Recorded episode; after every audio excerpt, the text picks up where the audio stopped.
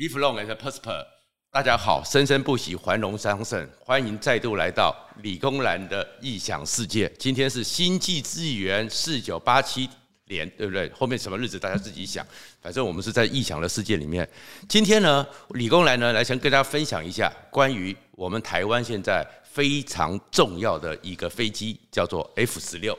然后 F 十六为什么会谈这个话题呢？因为最近呢，F 十六出常常出一些事情。很多人就想说啊，应该有 F 三十五啊，应该有很多什么很好飞机啊，F 十六会不会太老旧啊？可是事实上，F 十六在全世界这个兵器里面，尤其飞机里面，它的记录是让你超乎想象的。什么叫做超乎想象的呢？其实有一件事情是哦，你不要以为说一直讲 F 三十五有多先进。从二零一五年之后，美国内华达的上面的一个空军基地。做了一个 F 十六和 F 三十五的近战缠斗，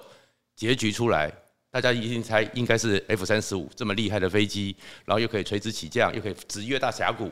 最后出来告诉你 F 十六完败 F 三十五。这五年下来，其实只要在美军做了很多 F 十六和 F 三十五的近战缠斗，最后告诉你的结局都是。F 三十五还是败了，虽然 F 三十五会讲很多理由啊，因为我们没有全配啊，因为太近距离了，不是他原来设计的目标。但是就告诉你说，只要是近战缠斗，F 十六目前为止基本上是面对 F 三十五是优势的。那为什么 F 十六是这样子呢？其实 F 十六啊做出来的时候，它有个名字叫做战准，战准战机这个准字哦。其实是很有意义的，那个是美国当时做出来非常重要的。美国当时就是 F 十六、F 十五两种飞机，轻重搭配，高低搭配。F 十五代表美国英式战机，美国的国徽就是老鹰。但是在美国丛林里面有一种鸟，体型比较小，比较轻，可是非常非常的厉害，它就是准。这个准厉害到什么程度呢？大家到 Google 上面去，不管是国家地理频道，或者是动物星球，或者是各种人，只要打这个“准”这个英文字，你就看到说准厉害的是什么？在丛林低空里面，翅膀张开之后，那个很多树枝、很多树丫经过的时候，它眼睛不会变，头不会动，但是身体会转弯，一下子就闪过了一堆树枝。一下子前面呢有一个东西又可以闪过，所以它是非常灵巧、变化能力非常强的。那这样一个战准战机呢，厉害到了程度，战准呢厉害是什么？直接冲过去之后，最惊险的画面就是一只树懒，树懒很慢嘛，很慢，一过去之后穿过了好几个树丫，然后从树干里面直接冲出来之后，身体一侧，脚一抓，树懒就被抓走了。所以其实战准的厉害，准厉害就是灵巧、灵活。所以面对这个所谓台海这边的时候，我们 F 十六的需求是，基本上只要共机过来，在台海上空，我们的上空其实空域不大，二十四架战机对战的时候，不要小看 F 十六，连 F 三十五只要进到这个近战的状况之下，不见得会占优势。那 F 十六呢？其实更有趣的是，本来 F 十六是属于老共的，我们应该是苏凯二十七的，三十几年前的一些机缘巧合。反而让它完全的变了不同的方方向和面貌。F 十六出一出事的时候，大家都非常清楚知道它的一个灵活灵巧性，就是所谓的贝卡山谷。当时的时候，叙利亚还有当时在以色列在起来的时候，经过前面几次的中东的以阿战争，那个利阿阿拉伯国家都吃了亏。所以他们呢就开始大军布局，然后给了苏联很多当时苏联给他们的米格机，还有最好的就是当时的那个圣战式的，还有各种的相关的飞弹，准飞毛腿飞弹，准备要对付以色列。他们就部署在贝卡山谷，然后对这贝卡山谷，那整个山谷非常狭长，那非常狭长，非常的，然后他们在里面呢至少布了十七个飞弹的基地，还有一相答应的雷达。然后就被被锁在里面，然后周围呢就很多的米格机就围在那边，要压迫以色列。那以色列就觉得说这东西它非常危险，所以当时的时候他就动了 F 四，然后再过来 F 五、F 十五、F 十六，一举一定要解除他这个威胁，不然这个贝卡山谷居高临下，直接就卡着他们的咽喉。当时是怎样？就是上面的飞机 F 十五飞在上面，然后 F 四飞在上面压制米格机。然后 F 十六又穿在山谷里面，那么弯曲的山谷，就飞过去之后，这个 F 十六好的地方就是在这山谷里面，你看这么狭隘，钻过来钻过去，一瞬间把十七个飞弹基地全部击毁，然后七个雷达基地全部击毁，所以变成是突然之间那些阿拉伯联军呢眼睛都瞎掉了，一战成名。那是一九八二年，可是他更神奇的，那个让大家知道他真正厉害是后来才解密资料，原来他一九八一年以色列就临时用了 F 十六，完成了一个你根本没想到的任务，叫做巴比伦行动。什么叫巴比伦行动呢？其实以色列最害怕的，就包含到现在为止，就是阿拉伯国家有了原子弹，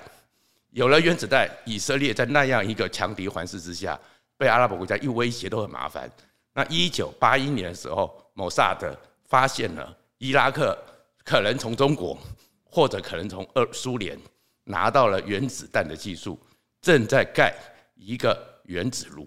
那如果他都觉得，如果让他原子炉盖下来了，那样子，这个原子炉一成功之后，开始提炼浓缩铀，开始只要做出一枚核子弹，以色列以后都被予取予求。所以他就跟美国商量。那美国说要怎么去炸呢？因为如果大家有去看过我们的核电厂，原子炉最恐怖的地方是它外面那个为主体。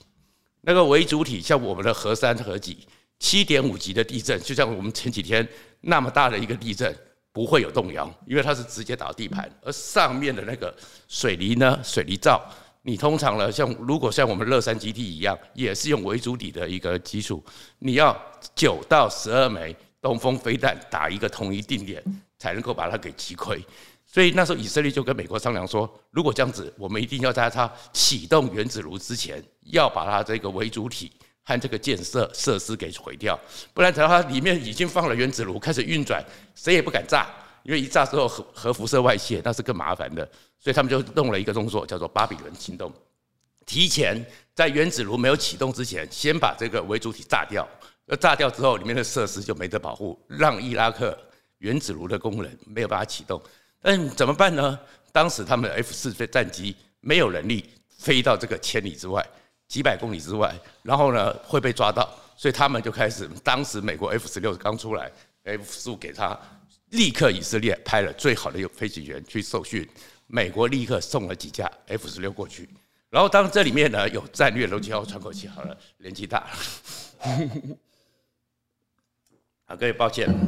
当时去的时候，战略上呢，我们可以看这个图呢，就示意图，先是用欺敌，欺敌是说，因为以色列在这边。他就飞到这个，好像会从北边进攻，把整个防空的武力还有装备都骗过到这边来。然后这时候呢，六架还是八架，六八架 F 十五飞在上空，十六架 F 十六飞在下面，顺着呢一约旦、阿拉沙乌地阿拉伯，那这两个国家呢，因为其实生活过得蛮舒服的，所以在防空上没那么警觉，顺着边境走，所以就看到这样快速过去，然后里面配了几个。会讲阿拉伯语的飞行员故意用阿拉伯语在对话，所以下面在迟疑之中，顺着个这边境就直接飞过去。飞过去之后，他们厉害的就是，因为 F 十六的强力性能就是像战准一样，非常的灵活，所以它是低空三十公尺贴着。那在三十公尺之下，一般雷达其实有死角，你是没查到的。一路就穿越了这边，进到了伊拉克的边境，然后呢，直接进行攻击，而它攻击的精彩就要看这个什么，它的能力有多强大。它飞飞飞飞飞，低空三十公尺里，三十公尺的低空，到了目标区上空的时候，开始 F 十五在上面压制着可能的伊拉克的空军，发现它或飞弹。然后呢，到了三十公尺的时候，突然快速的二十公二十公里处的时候，快速的爬升。所以你看，这样子一个快速的激励往上一拉。这一拉上来之后，就直接冲到高空，到了两三千尺公尺的高空的时候，迅速的看准目标，向下俯冲，向下俯冲之后呢，一路打下去，然后在这三十五度的地方，直接的命中两枚重磅飞弹，直接丢下去，打到为主体的上方。但是精彩在哪里？总共后面的这个架次里面呢，这个十六，这个八呃八架的 F 十六带了十六枚重磅炸弹，他们总共是。八十秒之内，一架接着一架，照这个动作，一架接着一架打下去，一架接一架，而且所有的弹药同时精准的面打中同一个地点。那这样精准的打中同一个地点，所以第一颗重磅炸药炸去之后没有炸破，可是开始有震荡。但是震荡还没结束的时候，第二颗炸弹再炸下来，然后第三颗、第四颗连续十六颗，而且只在八十秒，所以最后是因为那个整个微主体的共振崩塌了，成功了。然后后面更精彩的是，立刻拉起机头往上爬升，爬升之后，对方的高射炮火看到了已经来不及，因为这个为什么要快速爬升？当快速爬升之后，高射炮的炮火打到一千公尺以上呢，已经没力了，就算碰到他们也是擦伤。迅速的就用原路飞了回去，这个才叫做 F 十六厉害的地方。为什么它叫做战损？为什么要近战缠斗之王？一个飞机能够这么高空速支架能够对地攻击已经很难，在这么架的速架投弹，然后那么精准，而且所有的飞机我排得好好的，每个人照着隔五秒投炸弹，隔五秒投炸弹，隔五秒投炸弹，完全的中间没有相撞，没有任何的误差。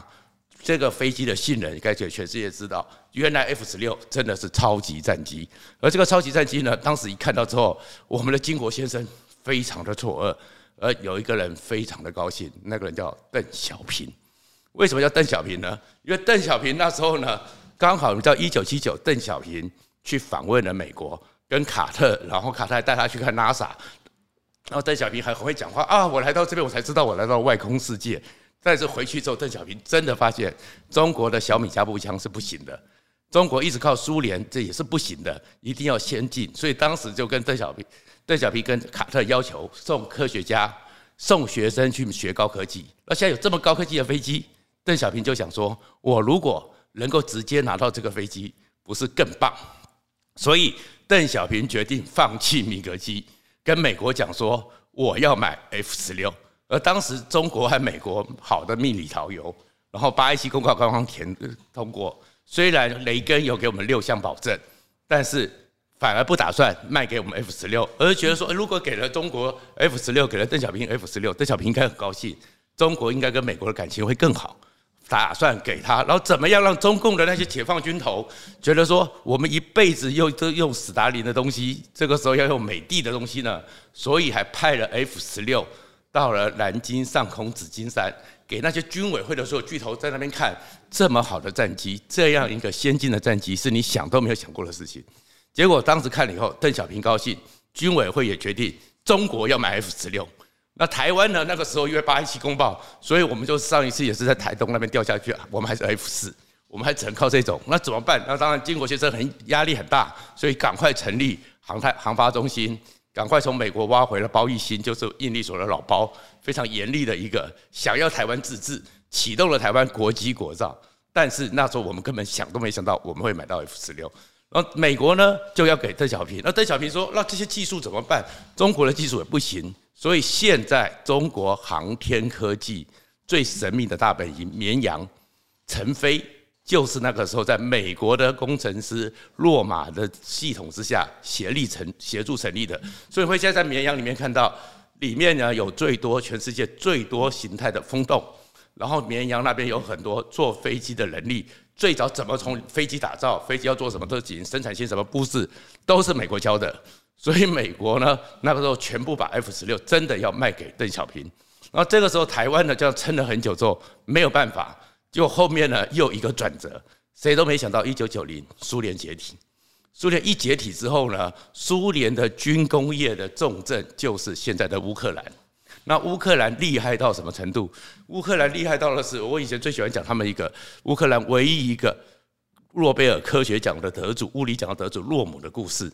乌克兰其实强大是整个苏联最厉害的就是数学，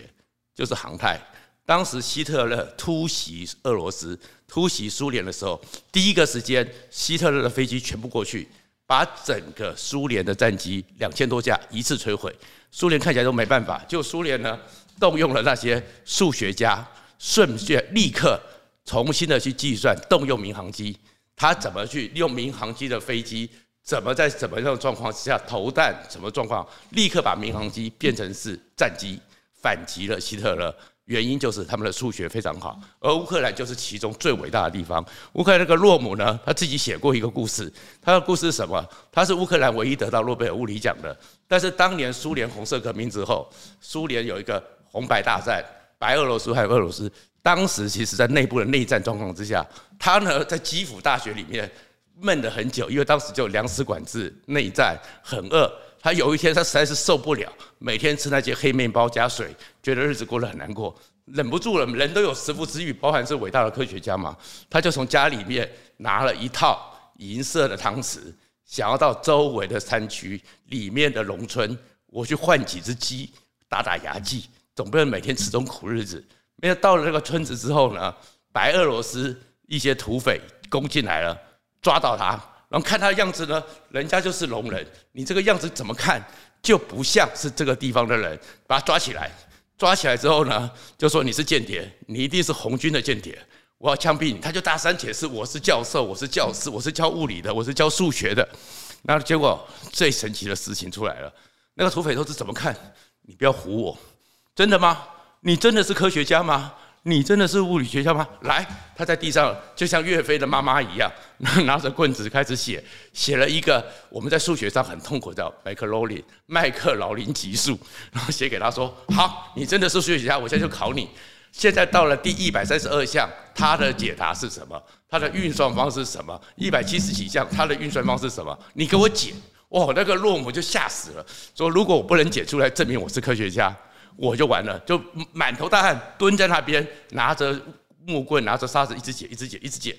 解出来。解完之后，结果更神奇的是，没想到那个土匪头子竟然坐下来这样子看，然后自己还会验算，算了半天说：“你算对了，我相信你是科学家，好，放你回去。”所以那个想说，也许就是那种战乱之下，不然那个土匪头子搞不好也是一个伟大的教授。可是我会讲这个故事，就是苏联的东西做得真的很好，尤其是乌克兰。所以南方设计局、南方制造局、苏联的军武都在乌克兰。所以当时我们台湾没办法的时候啊，其实有一个很熟的，当时驻我们国安局驻法代驻法的那个情报人员的头目，就是我们的天铎大哥。他们在那个巴黎那边，在那个这个碰一碰，碰到了乌克兰和苏联的一些人士。那当时他们这些科学家很苦啊，我有这么多技术，我有这么多产品，国家垮了，每每天都饿死了。而中国开始在一边叫做双引计划，就是引进人才、引进技术，一两瓶伏特加加一瓶一包大米，就挖了十万个乌克兰的科学家去了中国。然后呢，很多武器也买了进去。那台湾也可以做啊。所以九零年代的时候，透过天铎跟乌苏联的还有乌克兰的引线，结果他们说：“哎，你们台湾有兴趣？那时候台湾经济很好。”很有兴趣，那我也卖给你，好不好？你们想要什么？那当然是战机。所以国科会下阿汉民就碰了一位姓孟的，然后呢，开始进行更接触。而在接触的故事里面，更神奇的是，他们说，让你们总要有一个够分量的人，我们相信你们不是随便乱跑的，因为他们以前是铁幕，对世界上很多人物也不熟。结果有一个人真的是铁幕里面也知道很久，台湾科技之父李国鼎。李国鼎当时已经九十岁了。那回来之后，夏汉民、国科会，他包括李登辉跟李特别跟李国林讲，人家想见见你，人家想跟当面跟你谈，要不要？结果李国鼎竟然还答应了，用去欧洲九十岁去开个研讨会的名义，悄悄的就从那个匈牙利布拉格悄悄的进到了基辅。然后进到基辅里面，进去之后呢，然后见到他们的副总统，见到他们的整个高级的参谋，最后决定卖给我们一一百架。苏凯二十七，那这个苏凯七二十七后面还谈到的是，因为怕美国知道，怕中国知道，怎么把它拆成各种的东西，装在几百个货柜，怎么运到台湾，都讲好了，而价钱很便宜。而可是呢，后面出来一个问题，那台湾呢，一辈子飞的都是美式飞机，有没有能力飞这个苏凯二十七？有没有能力去处理这个苏凯二十七这样一个状况呢？这时候怎么办呢？就想一想，那总要能证明。这个飞机，台湾的飞行员能飞，台湾是有办法处理它，台湾谁也熟悉的，所以这苏凯二七这时候就是这个照片里面的两个人又出现了，他们已经六七十岁，一个是退休的民航局长陈家儒，另外一个呢是我们得过青天白日勋章的空战英雄，第一次打下米格机的欧阳宜汾。他当时已经是航空公司的副总经理，然后陈家儒，那到时候呢，相关的接头的人员就说：“哎，我们想买苏凯二十七，台湾行不行呢？那台湾行不行？那怎么办呢？那你要不要去试试飞？因为我们不能派现役的飞行员，那马上曝光。你去飞一下，这个飞机到底苏凯二十七好不好？那这个苏凯机好不好呢？就没想到这个欧阳宜芬还真的去了。去了以后呢，整个苏凯二十七的这个设计的总工程师，还有那个整个当时乌克兰和俄罗斯的参谋长还亲自接见他。然后你看这张照片，就是他们两个在乌克兰爬上苏凯二十七去试飞的照片。这个状况之下，所以最后决定真的要买了。所以后面开始，我们的国安单位、国科会、夏汉民等人，真的开始跟乌克兰、苏联讲好，怎么把它切，怎么把它大大部分解，怎么专传。但是这个事情做到这边的时候，美国不是吃素的，美国才发现说，哇，你台湾原来在搞这一套。如果台湾这样子，就反而是北边的去拥抱了北极熊，对美国战略利益有问题。所以这个时候，美国就决定了一件事情。好吧，F 十六卖给你，所以我们的 F 十六 是因为用苏凯二十七转来的。好了，这个时候呢，那邓小平也老了，然后呢，F 十六要卖给我们了，而中国呢，开始呢。整个经济起来之后，哎，开始呢，美国开始对中国也有点疑虑，把这么好的战机给你行不行？所以美国因为要卖给我们 F 十六，总不能将来在台海上面 F 十六对 F 十六互相打嘛，所以美国就把那个 F 十六不卖。那苏联怎么办呢？苏联说，那我已经准备好一百架要卖给台湾，那你要该怎么办？所以这一百架的苏凯二十七就是卖给了中共，然后中共呢就根据苏凯二十七现在的歼十、歼十一。歼十六，通通都是苏凯系列，所以本来是该给我们的苏凯系列，通通变成是中共的。那我们呢？F 十六就来了，而且在先前的时候，我们台湾就是变成 F 十六系列，因为我们那时候在国际国造的时候没有办法，我们没办法做出飞机，但是因为我们做 F 四的时候，跟洛斯洛普公司合有合作，所以当时我们就美国呢就装傻的。告诉大概把 F 十六用洛马的退休工程师，你知道这些退休工程师哦，在台湾里面永远很重要。住在那个清泉岗，有个旁边有个白很多那个双层的白色洋房招待所，然后呢就常常陪我们的航发中心打高尔夫球、游泳、打麻将。然后我们呢问到了什么问题，就拿给他说，我们看到是这个样子，对不对？如果他抬头不讲话，那就代表我们的计算是对的。我们设计是对的，如果他嗯，那就知道我们回去要重改，所以我们也就把我们的 IDF 给做出来了。所以 IDF 其实也是 F 十六这个系列，因为我们整个蓝图、整个设计构想都是同一套。但是 IDF 为什么还是需要 F 十六？因为刚刚讲的 F 十六最厉害的是什么？可以低空对地精准的轰炸。我们 IDF 其实呢，在这个过程中，美国怕它成为攻击性的能力。那会越跨海去攻击，在当时的状况下，美国没给我们，那没有给我们之后，所以呢，我们这个最近才做出万箭弹，用万箭弹的方式去弥补我们 IDF 对地面轰炸攻击的能力。但是 F 十六本身就这能力，刚刚看到那么精准，所以后面美国就卖给我们 F 十六，所以 IDF 包含现在继续升级的 F 十六 V，台湾就是 F 十六，本来应该是属于老共的，而老共呢，从苏凯二十七，然后开始呢，俄罗斯。授权让中共在沈飞沈阳航空集团自制仿制苏凯二十七，就是他们的歼十一。然后他们的苏凯二十七的系列有苏三十、有苏三十四，一直到苏三十五，都是同一个系列。所以呢，像现在在台湾开始成为他们想要做主力战机的，就是歼十六。歼十六就是来自于苏三四。所以你会要整个这个系统都过去了，而中国在这个 F 十六里面还出了一个很有趣的故事，变成是一个谜团，就是中国跟他的巴铁兄弟巴基斯坦也合作了一个叫做枭龙，而这枭龙战机，我们前段时间有看新闻，跟印度那边对打的时候，大家一看到都奇怪，枭龙战机跟印度的 F 十六怎么在空中看起来都一模一样？所以因为那个枭龙战机是陈飞做出来的。所以一直有一个说法是，因为以巴基斯坦有一年呢，美国的有一架 F 十六在巴基斯坦的机场里面、基地里面突然不见了。当时有传说是看到了巴基斯坦从那个机库里面运了好几辆货车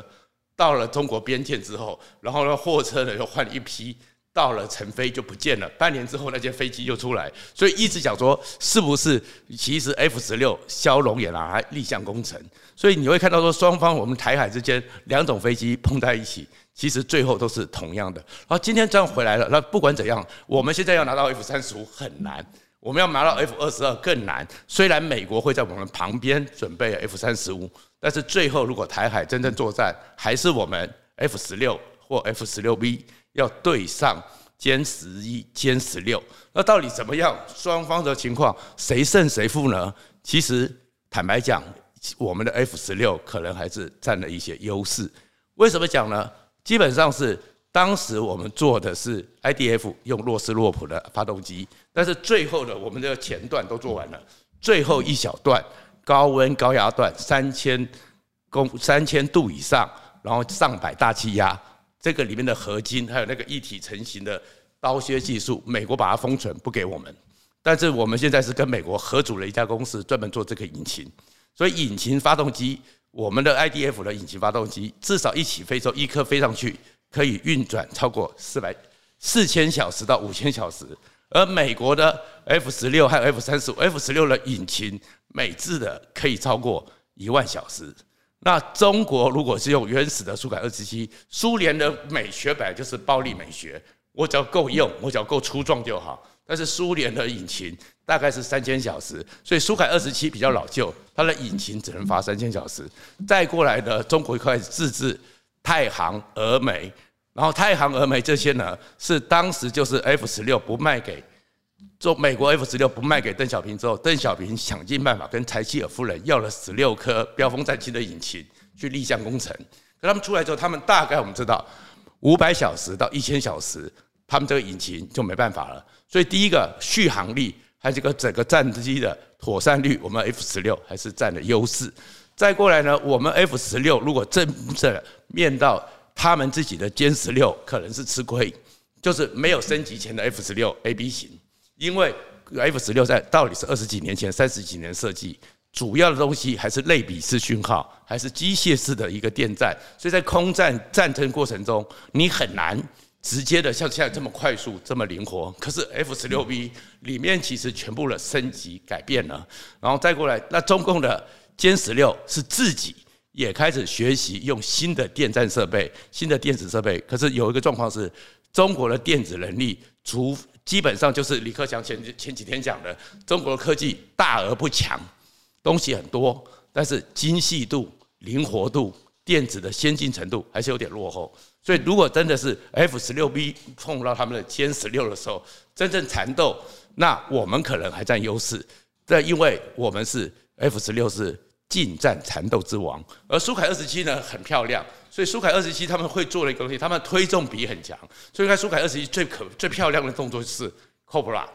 飞一飞之后整个头可以扬起来，很漂亮的，然后再这样咬你，哇！那个每次他们喊掌的时候看得很漂亮，但是当一个飞机 Cobra 或是苏三十或歼十六，他们会做这个落叶飘，一个飞机飞一飞，然后这样子，嗯，好像掉下来之后直接一垂直又冲了上去。他们的那个推重比很强。那问题是，当他在做这些动作的时候，你在喊掌的时候看起来非常非常漂亮，可是在空战的时候，他这个时候做 Cobra 的时候，速度会降到零点七马赫以下。那如果是落叶飘的时候，说零点五马赫，那对战机来讲，我这时候管你漂不漂亮。当你零点七、零点五的时候，我是一马赫，我就直接打你。所以，如果真的碰到近战缠斗，我们其实是不输于歼十六的。